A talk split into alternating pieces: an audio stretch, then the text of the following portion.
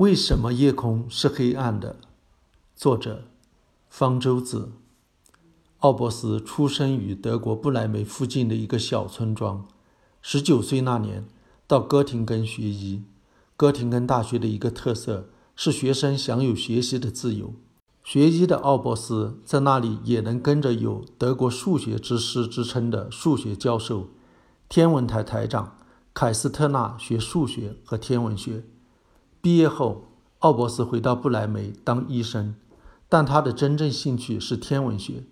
他白天行医，晚上则在改造成天文台的自家顶楼进行天文观测，天天如此。每天睡觉时间不超过四个小时。奥伯斯还在上大学的时候，发现了一个计算彗星轨道的方法，沿用至今。此后，他共发现了五颗彗星，其中一颗。后来以他的名字命名。一八零一年新年的晚上，意大利天文学家皮亚奇发现了第一颗小行星——谷神星。在想进一步观察时，却找不到它了。是奥伯斯在那一年的年底，根据数学家高斯的计算，重新发现了它，平息了谷神星是行星还是彗星的争论。奥伯斯本人后来发现了两颗小行星。一八零二年发现第二颗小行星小惑星，一八零七年发现第四颗也是最亮的一颗小行星灶神星。不过，奥伯斯在现在最广为人知的是，在一八二三年提出了一个听上去很傻的问题：为什么夜空是黑暗的？如果宇宙是无限的，恒星均匀地布满天空，那么夜晚的天空也将和白天一样明亮。实际的情况当然并非如此，这种理论和实际的矛盾，物理学上称为佯谬。奥伯斯指出的这个矛盾，后来就被称为奥伯斯佯谬。其实，它并不是奥伯斯首先提出的。一六一零年，伽利略用望远镜发现空中有无数肉眼看不到的恒星后，认为宇宙是无限的，恒星的数量也是无限的。开普勒不以为然，给伽利略去信指出，如果那样的话，夜空就不会是黑暗的。他打了一个比方：假如你站在无边无际的森林中向前看，不论你往哪个方向看，都只能看到一根根的树干连成一片挡在你的眼前，看不到任何间隙。只有当你是在一片小森林中时，才能透过树干的间隙看到外面的世界。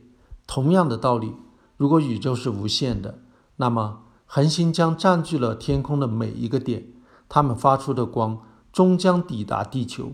所有的恒星发出的光都将连成一片，就像我们在夏天看到的银河一样。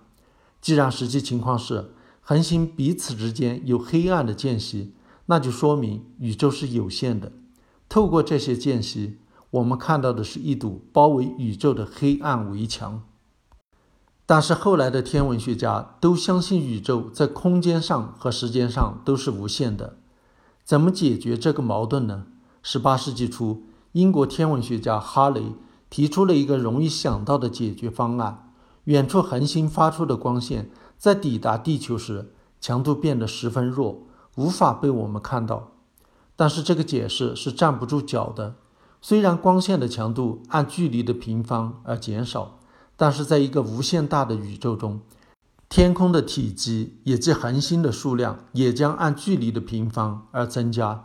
也就是说，在远处某一点，恒星数量增加的比例恰好等于光强度减少的比例，二者互相抵消。总的光强度与距离远近无关。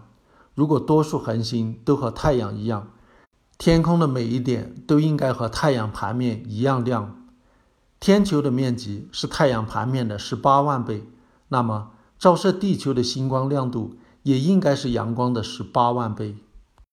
奥伯斯提出的解释是：天空并不是透明的，遥远恒星发出的光被弥漫在恒星之间的稀薄物质云给遮挡、吸收了。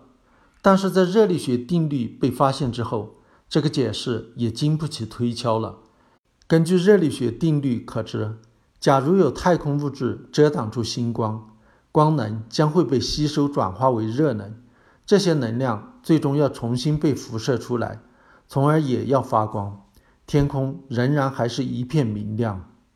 要解决这个杨谬的唯一办法是否定其大前提，即宇宙不是无限的，因而恒星数量是有限的。